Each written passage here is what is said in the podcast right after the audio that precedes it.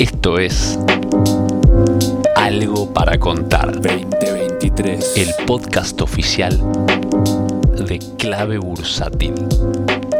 Hola familia de Clave Bursátil, ¿cómo están? Soy Nico y nos encontramos una vez más en el podcast de Clave Bursátil, algo para contar. Y en esta ocasión traemos otra vez una charla bursátil, como le quise llamar en la primera charla que tuvimos junto a Martín. Y esta vez vamos a hablar de algo muy interesante que siempre sale en las conversaciones, llama mucho la atención, es muy importante también a tener en cuenta que son los impuestos en las inversiones. Y qué mejor para hablar de esto que nuestro amigo Matías Batista, contador público nacional, experto en mercado de capitales y un miembro del equipo de Clave Bursátil. ¿Cómo estás, Mati? ¿Qué tal, Nico? ¿Qué tal, comunidad? Bueno, un placer estar acá hablando un poco de impuestos, ¿no? Esos que siempre son olvidados, esas cuestiones que uno nunca quiere que lleguen, pero hay un momento en donde llegan. Esto es como la vejez, en algún momento llega, bueno, los impuestos en algún momento llegan y hay que ordenarse y prepararse para ese momento, ¿no? Así es. Bueno, em, ¿por dónde empezar, no? Justo antes de empezar a grabar estábamos hablando un poco y vos me comentabas de que siempre surgen algunas incongruencias, inconsistencias, es decir, que es un tema donde se puede escarbar y escarbar y escarbar y hablar muchísimo, pero la idea es tratar de simplificar toda esta información como para hablar de lo más importante, ¿no? Que es lo que, es lo que tienen que tener en cuenta los inversores sobre este tema de los impuestos. Por eso, bueno,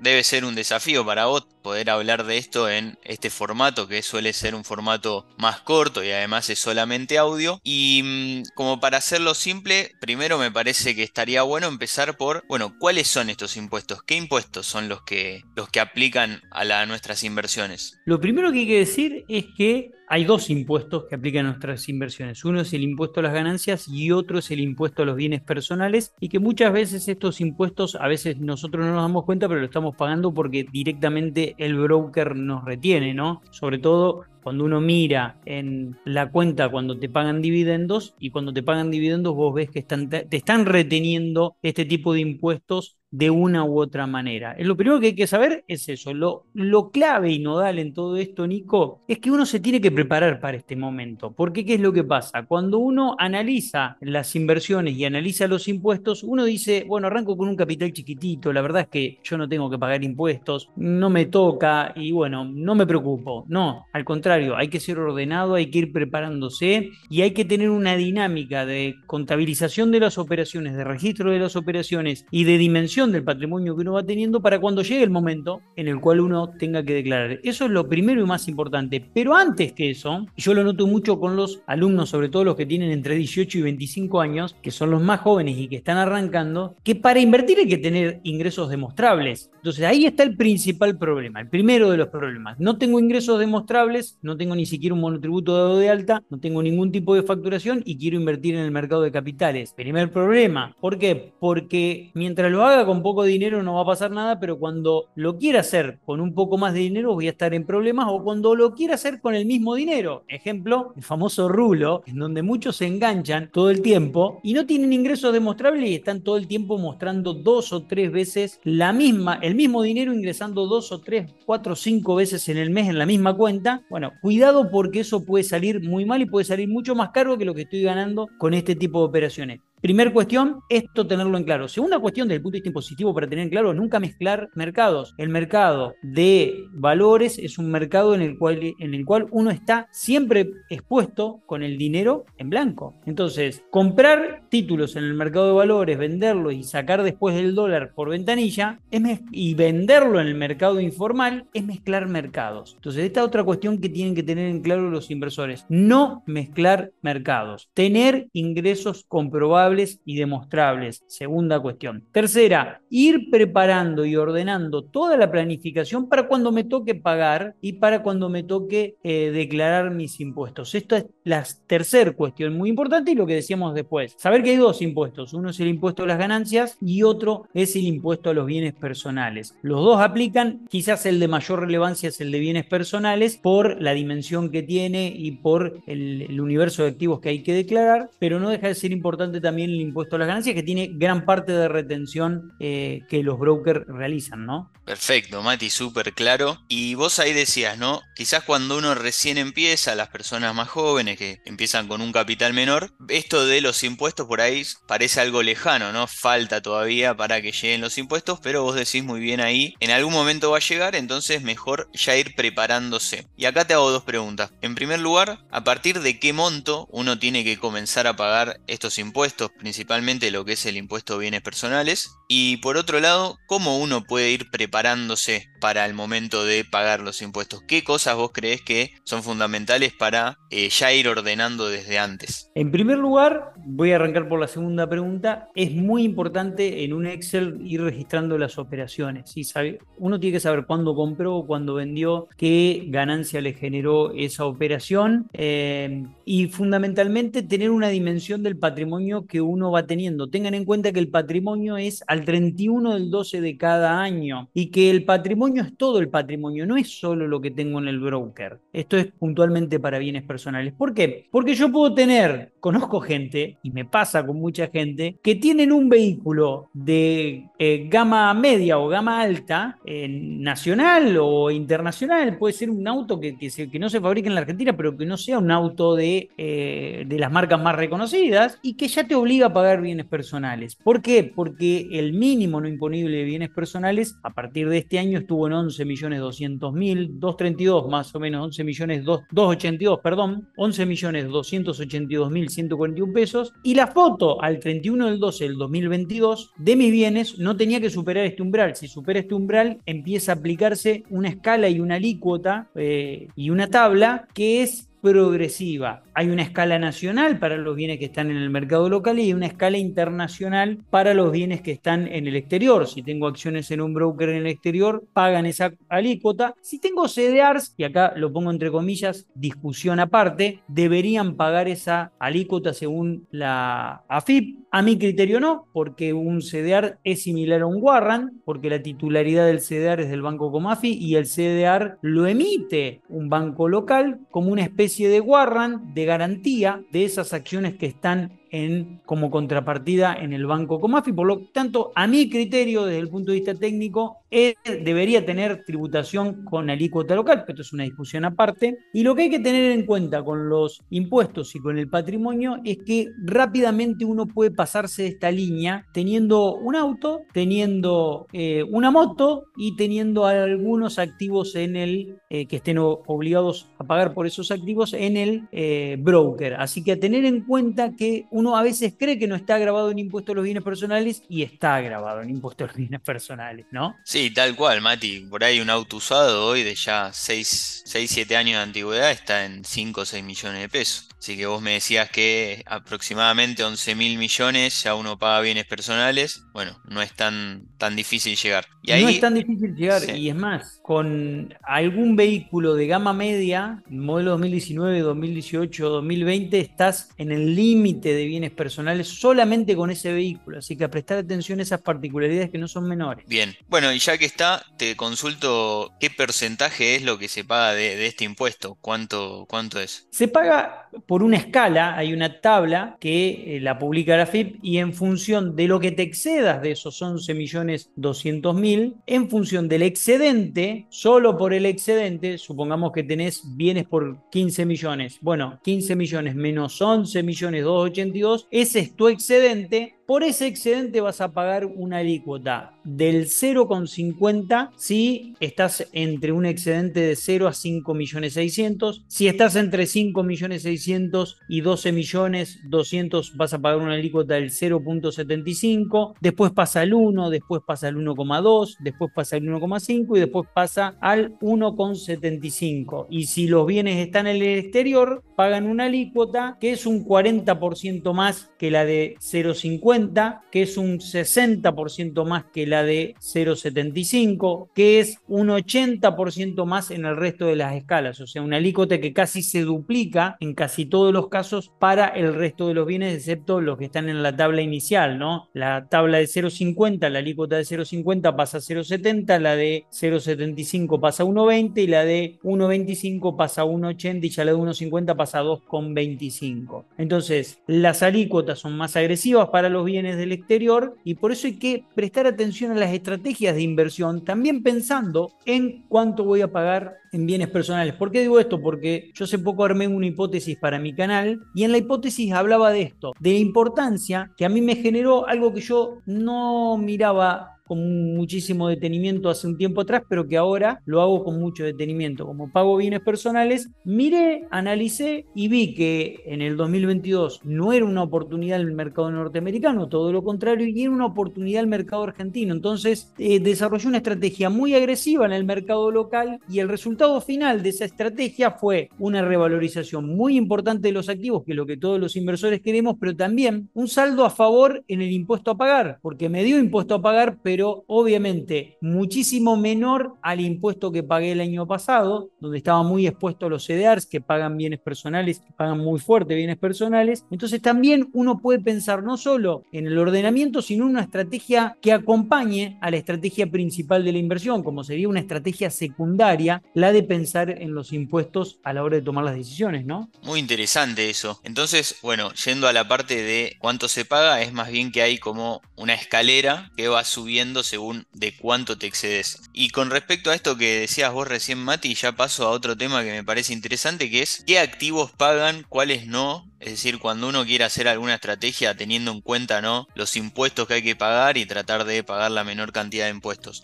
Sé que por ahí es difícil decir este sí, este no, porque en cada instrumento puede haber particularidades, pero en líneas generales, ¿no? Por ejemplo, vamos a tomar una canasta donde hay acciones argentinas, bonos también argentinos, obligaciones negociables eh, y CDRs. De esos cuatro instrumentos, ¿hay algunos que paguen y otros que no pagan? Exactamente. De esos cuatro instrumentos, todo lo que sea local está exento, tanto en compra-venta, en impuestos a las ganancias, como en rendimiento que esos impuestos generan, que, perdón, que esos activos generan, eh, también van a estar exentos porque ahí paga la sociedad por el impuesto a las ganancias, si no estarías pagando dos veces, y bienes personales también están exentos. O sea, para todos los activos que están en la Argentina, en su inmensa mayoría, para resumirlo de esta manera, en su inmensa mayoría los activos argentinos están exentos de los impuestos a las ganancias y bienes personales porque se, sobreentiende que ya paga la sociedad en el caso de ganancias y en bienes personales hay una exención para alentar la compra de este tipo de instrumentos. Ahora, en el caso de CDRs, vos tenés una exención en cuanto a la compra-venta, pero no en el rendimiento. A vos los CDRs te van a rendir un X importe por los dividendos que te paguen, eso no va a estar exento de impuesto a las ganancias y tampoco va a estar exento de eh, bienes personales, para lo cual la AFIP entiende por una opinión, e insisto, esto es una opinión de AFIP, que tienen que pagar alícuota en el exterior. Y acá voy a hacer una, un paréntesis muy interesante. Este activo, que es como yo decía, el CDR, que lo emite el Banco Comafi como una especie de warrant, como una especie de papel en garantía de las acciones que son titularidad de el Comafi, que no son titularidad mía, porque son el titular de las acciones que se emiten contra los CDRs es titularidad del Banco Comafi, este instrumento, mira la particularidad, cotiza a dólar blue, porque cotiza a dólar contado con liquidación, para ser más precisos. Entonces tiene una cotización que es del doble casi que la del tipo de cambio, eh,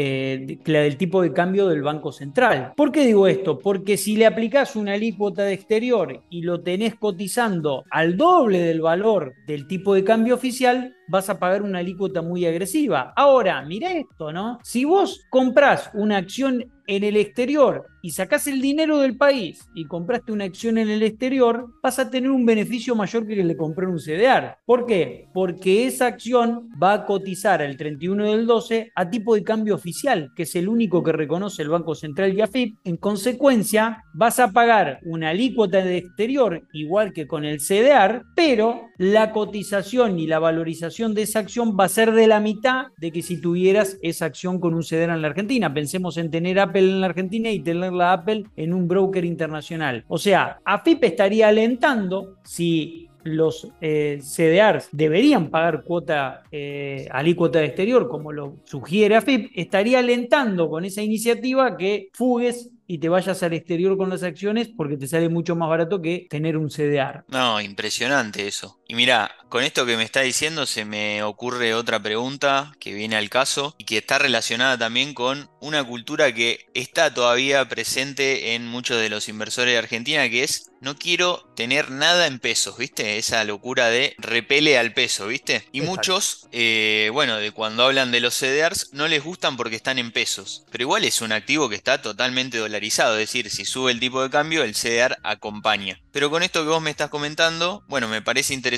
traer la pregunta acá. Vos, por ejemplo, comentabas tu caso donde hiciste un movimiento de CDRs acciones argentinas, no solo saliste favorecido por el movimiento del mercado, sino también por eh, las condiciones impositivas de estos distintos instrumentos. Y ahora, con el caso de los CDRs puntualmente, la pregunta es, entonces, cuando uno piensa en invertir en acciones eh, extranjeras, termina siendo más conveniente abrir una cuenta en el exterior si, uno tiene la posibilidad, ¿no? Fondearla e invertir directamente afuera en términos impositivos es más conveniente al final que invertir en CDRs desde Argentina. En términos impositivos es mucho más conveniente según la última opinión de AFIM con respecto a los CDR, diciendo que los CDR tienen que tributar una tasa igual que las acciones internacionales. ¿Por qué? Porque la valorización, como decíamos antes, del CDR está contado con liquidación, en cambio las acciones internacionales vos las tenés que evaluar a dólar oficial, que es el único reconocido por el Banco Central. Entonces hay un, hay un problema muy importante con respecto a, ese. Y a esto. Y otra cuestión que también vamos a marcar es qué pasa con las cripto, que es el tabú, ¿no? Que AFIP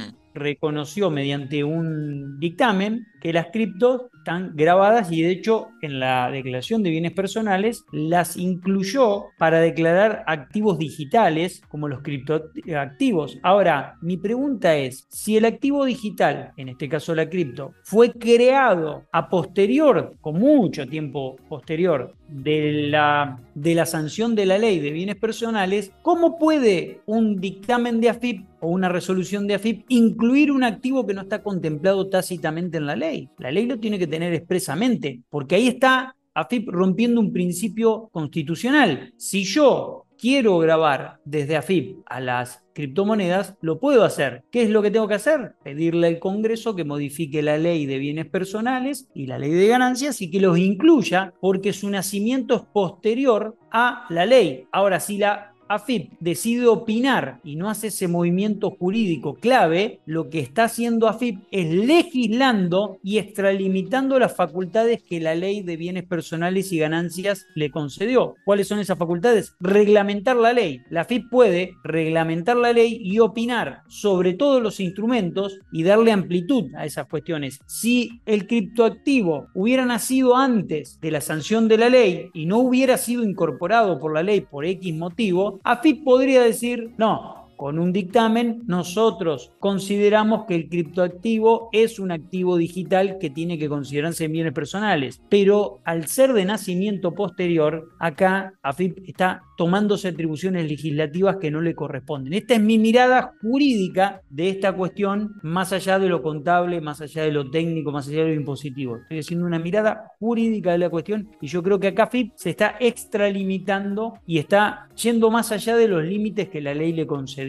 Claro, bueno, igual ahí con las cripto creo que todavía es un mercado que al no estar regulado también va a depender mucho de cómo uno se, se maneje, ¿no? Porque justamente la naturaleza de las criptomonedas es estar por fuera del sistema monetario tradicional y si uno hoy en día las tiene guardadas en una billetera fría, eh, es prácticamente imposible, ¿no? Que, que pueda saber si vos tenés o no tenés criptomonedas. Exactamente, esa observación es una observación muy correcta porque no tiene forma de saber si vos tenés activos digitales o no no tenés activos digitales. A mí me parece que deberían estar grabados, sí. Me parece que AFIP debería hacer una movida para grabarlos y considerar, sí, debería hacerlo, pero lo tiene que hacer mediante una ley. Todo lo que esté dentro de la ley, perfecto. Lo que se intente legislar mediante una resolución está excediendo los límites y las facultades que tiene el organismo. Claro. Bueno, Mati, creo que hemos pasado por cuáles son los impuestos que hay que tener en cuenta, cuáles son los montos a partir de dónde se pagan impuestos, qué instrumentos pagan, cuáles no pagan. Y como para ir finalizando, me parece que podríamos ir por dos lugares. Por un lado, que vos eh,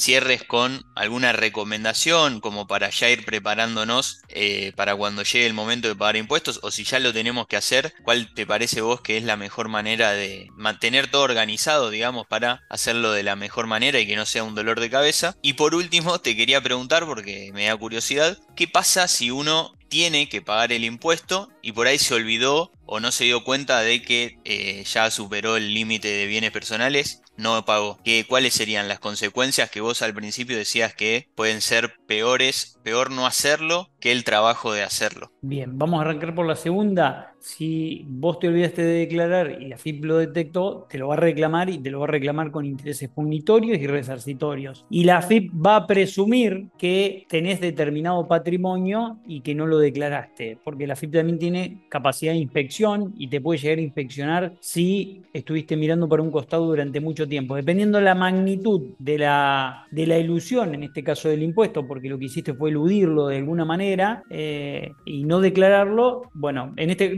no, es ilusión, perdón, ya es evasión. En este caso eh, vas a tener un problema porque la FIP te va a golpear la puerta y te va a avisar que no lo pagaste y te va a hacer pagar todo lo que no pagaste, porque generalmente no es que te olvidaste un mes y al otro mes te llegó la intimación, no, quizás pasaron uno o dos años, AFIP detectó esa inconsistencia, te lo va a reclamar y te va a exigir eh, un monto mucho mayor que el que te hubiera correspondido pagar si lo hubieras hecho en tiempo y forma y en término. Y en segundo lugar, la primera pregunta que me hacías, ¿qué consejo le podemos dar a los inversores? El mejor consejo que le podemos dar es que en materia impositiva, en el ámbito de inversiones, está muy abierto. Hay mucha desinformación, incluso intra organismos públicos, incluso dentro de la propia FIP, incluso dentro del, del círculo de contadores. ¿Por qué? Porque cuando uno se mueve en determinado círculo y empieza a preguntar, se empieza a dar cuenta que, bueno, yo siempre lo digo, cada uno de los cursos que yo desarrollo lo desarrollo en función de una necesidad que veo. ¿Y cuál fue la necesidad que vi para desarrollar el curso de bienes personales e impuestos cedular que lo damos con Miro Montes? Que cuando yo empecé a tener un montón de dudas en mi declaración jurada de bienes personales y me acerqué a la FIP y me acerqué a varios colegas amigos, me encontré con que nadie tenía muy en claro cómo era todo y que estaba todo muy verde desde el punto de vista de las declaraciones, porque claro, es un mercado que está en crecimiento, el de todo el mercado de valores y que no hay muchas declaraciones eh, y no hay mucho contacto entre, entre los contadores y este tipo de declaraciones. Entonces, el mejor consejo que le puedo dar es que vayan preparándose, vayan organizándose. En junio de cada año vencen estas declaraciones, que le presten mucha atención y que se capaciten, se formen. Nosotros tenemos un curso a medida para esto, ¿para qué? No para que se hagan ustedes mismos sus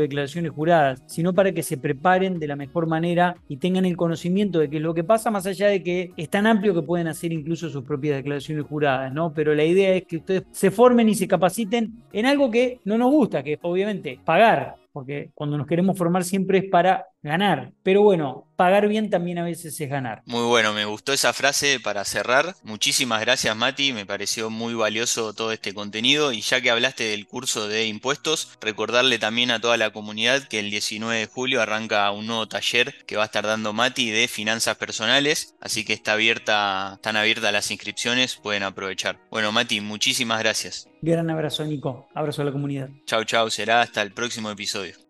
¿Querés enterarte de la última información del mercado en tiempo real y sin costo alguno? Súmate a nuestra comunidad de WhatsApp en clavebursátil.com barra comunidad. Un espacio de inversores para inversores.